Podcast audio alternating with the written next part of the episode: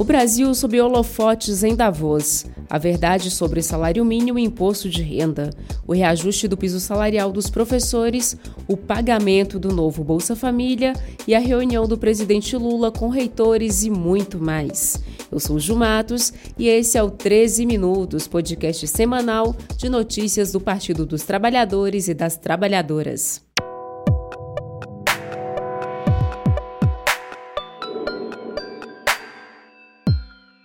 Sexta-feira, 20 de janeiro de 2023. A Thaís Ladeira segue de folga, então hoje sou eu quem converso de novo com você aqui do estúdio do PTcast. Estou usando uma blusa verde, brincos grandes em formato de infinito, fones de ouvido externo, um anel vermelho e um relógio sempre no braço esquerdo, é claro. Meus cabelos hoje estão bem curtinhos e castanhos. Dito isso, você fica agora com um resumo do que foi notícia na Rede Povo de Comunicação do PT. Vem comigo. O governo Lula começou esta semana como o nosso presidente gosta, trabalhando muito. Já na segunda-feira, dia 16, o ministro da Fazenda, Fernando Haddad, conversou com a imprensa em Davos, na Suíça, depois de reuniões no primeiro dia do Fórum Econômico Mundial. Ele contou quais foram as principais perguntas feitas pelos investidores estrangeiros sobre o Brasil. Sobretudo do ponto de vista do, do empresariado é, estrangeiro que quer investir no Brasil, querem saber se as contas brasileiras vão fechar né, no azul, em quanto tempo isso vai acontecer, se vai haver compromisso com o meio ambiente, que foi abandonado durante muito tempo. E a questão democrática não é uma questão menor no mundo hoje. O Brasil tá, não está isolado, o Brasil está num contexto internacional que a questão democrática preocupa, sobretudo Europa e Estados Unidos, que são parceiros tradicionais do Brasil, dos quais o presidente Lula quer se reaproximar com força. Esse é o nosso país de volta ao cenário internacional. E depois de quatro anos sem reajuste real durante a gestão de Bolsonaro, o salário mínimo voltou a ser destaque no noticiário nacional e em publicações nas redes sociais. Em entrevista concedida ao jornal PT Brasil na última terça-feira, o deputado federal pelo PT do Rio Grande do Sul, Bom Gás, lembrou da política de valorização do salário mínimo nos governos Lula e Dilma. O que o Lula fez, o que a Dilma fizeram, foi reajustar o salário mínimo acima da inflação. A regra era essa, a inflação do ano anterior e o PIB, o Produto Interno Bruto de dois anos anteriores. Isso dava reajuste real ao salário mínimo. Nós chegamos a reajustar em 76% de valor real do salário mínimo dos nossos governos. Isso dá poder aquisitivo. Isso é dinheiro que vai na veia da economia que vai no bar, que vai no restaurante, que vai na loja, que vai na padaria, que vai no açougue, que vai no mercado, que vai no posto de combustível, que vai na farmácia, que vai para o ônibus, que vai para o avião, que vai para a viagem, que vai para o turismo. Essa é a ação do salário mínimo. O salário mínimo, ganho real, é dinheiro na economia. E como não poderia deixar de ser, salário mínimo também fez parte da pauta da reunião do presidente Lula com representantes das centrais sindicais no Palácio da Alvorada na quarta-feira, dia 18. Na ocasião, o presidente anunciou a criação de um grupo de trabalho para tratar deste e de outros assuntos, como, por exemplo, a regulamentação da prestação de serviços de entregadores para aplicativos. Durante o encontro, o ministro do Trabalho e Emprego, Luiz Marinho, ressaltou a importância do fortalecimento dos sindicatos para a consolidação da democracia.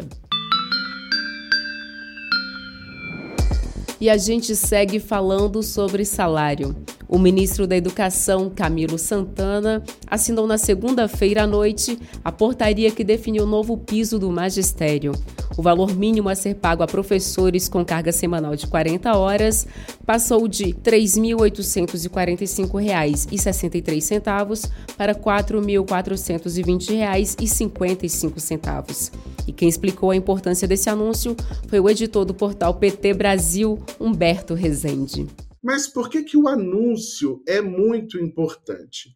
Porque desde que foi criado, o piso sofre com algumas resistências. E quando o ministro vai e anuncia, olha, o piso está é, reajustado, o novo valor é esse.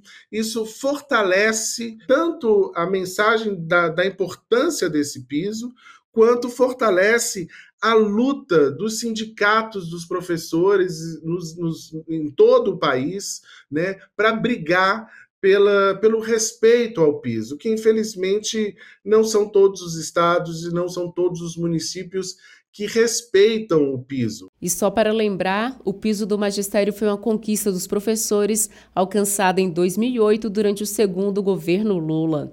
Foi a primeira categoria a ter o piso salarial definido na Constituição. Você pode ler mais a respeito em pt.org.br. Essa matéria foi publicada na terça-feira, dia 17.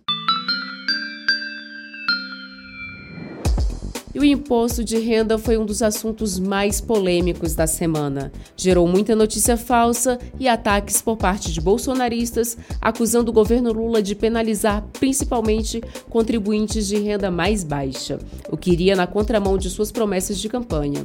Mas o que essa máquina de desinformação quer, na verdade, é esconder a falta de reajuste na tabela durante o desgoverno de Bolsonaro. A defasagem dos valores, agravada pela inflação dos últimos quatro anos, obriga obrigará quem ganha menos de um salário mínimo e meio a pagar o tributo em 2023. Enio Verri, que é deputado federal pelo PT do Paraná, esclareceu esta questão com a Amanda Guerra na edição da última quarta-feira do jornal PT Brasil. A cobrança do imposto de renda por si só no Brasil ela é muito injusta. Afinal de contas, aqui no nosso país, quem proporcionalmente quem ganha mais paga menos impostos. Daí a importância da reforma tributária que o ministro Fernando Haddad tem colocado como prioridade. Os nossos governos, Lula e Dilma, nós corrigimos em 69% a tabela de imposto de renda. Entretanto, o governo Temer e o governo Bolsonaro não corrigiram nada. Portanto, a correção da tabela de imposto de renda tinha que ter sido feito pelo Bolsonaro até dezembro do ano passado, para ser aplicado esse ano. O presidente Lula ele é o presidente da República a partir de agora. Portanto, a tabela do imposto de renda de 2024, sim, pode ser cobrada do presidente Lula. A de 2023 não pode, porque cabia ao Bolsonaro. E como prometido pelo presidente Lula, o auxílio de 600 reais começou a ser pago essa semana, mesmo sem Bolsonaro ter previsto o valor no orçamento de 2023. Antes mesmo de assumir, Lula trabalhou para a aprovação da PEC do Bolsa Família para garantir o pagamento do benefício.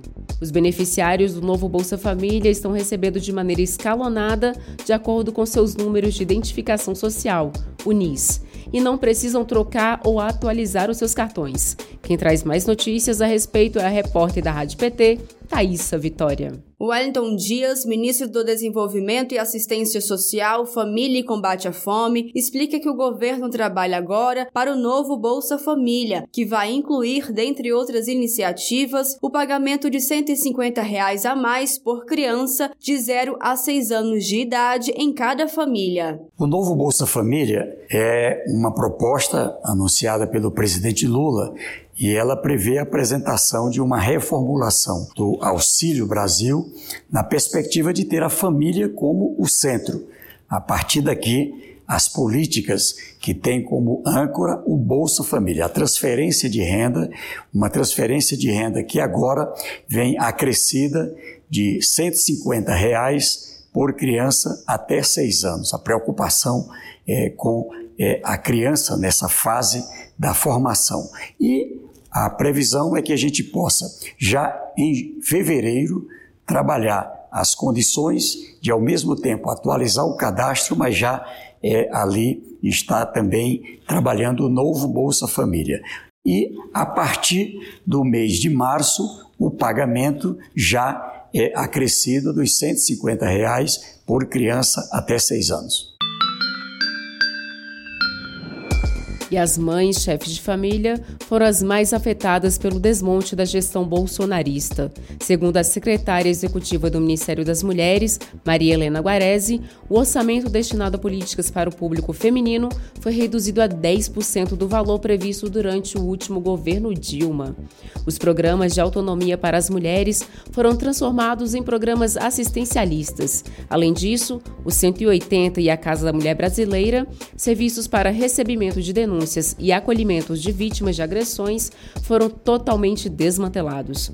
Maria Helena Guarese conta como o Ministério tem trabalhado para recuperar e avançar na garantia do direito das mulheres. Nós estamos fazendo uma articulação com todos os ministérios, vendo quais são as parcerias que cada ministério pode fazer com a questão das mulheres, como diz o slogan do, do governo agora, né, de união e reconstrução. E é exatamente com esse espírito que nós estamos tentando reconstruir todas as ações que estavam na ex-secretaria de política para as mulheres, que agora é um ministério. Uma outra coisa importante que a gente está fazendo é uma articulação com o Congresso para aprovar a lei de igualdade salarial e também de igualdade laboral, que as duas coisas andam juntas. E o restante dessa entrevista você pode assistir na TV PT no nosso canal no YouTube. E nesta quinta-feira, o presidente Lula se reuniu com reitores das universidades públicas e dos institutos federais para debater com eles o futuro do ensino superior no Brasil e qual o papel dessas instituições no desenvolvimento do país. Eu tenho orgulho de ter vivido um momento em que a gente mais acreditou na educação. Investiu em ciência e tecnologia, investiu na educação universitária, investiu no ensino fundamental e no ensino médio e nos institutos federais. Por uma única razão: é que não existe na história da humanidade nenhum país que conseguiu se desenvolver sem que antes tivesse resolvido o problema da formação do seu povo. Estamos saindo das trevas para voltar à luminosidade de um novo tempo. E nesta sexta-feira, o presidente Lula sancionou o projeto de lei do deputado do PT pela Bahia, Afonso Florense, que regulamenta as profissões de agentes comunitários de saúde e agentes de combate às endemias. É Lula valorizando as trabalhadoras e os trabalhadores brasileiros. E esse foi mais um 13 Minutos com os destaques dos últimos dias na Rede Povo de Comunicação do PT. Se você ainda não segue o 13 Minutos no seu aplicativo, clica aí no botão seguir para você não perder nenhum episódio. E se você gostou, pode deixar cinco estrelas na avaliação. Como você já sabe, a gente adora estrelas. E faz como o Jackson Rabelo, que deixou um comentário pra gente lá no YouTube, dizendo que acompanha o 13 Minutos, que é militante do PT em Poço Verde, Sergipe, e que compartilha com os demais companheiros e companheiras lá no Diretório Municipal. Obrigada pela mensagem, Jackson. E agora eu me despeço de vocês, desejando um bom começo de semana com saúde, paz e tranquilidade.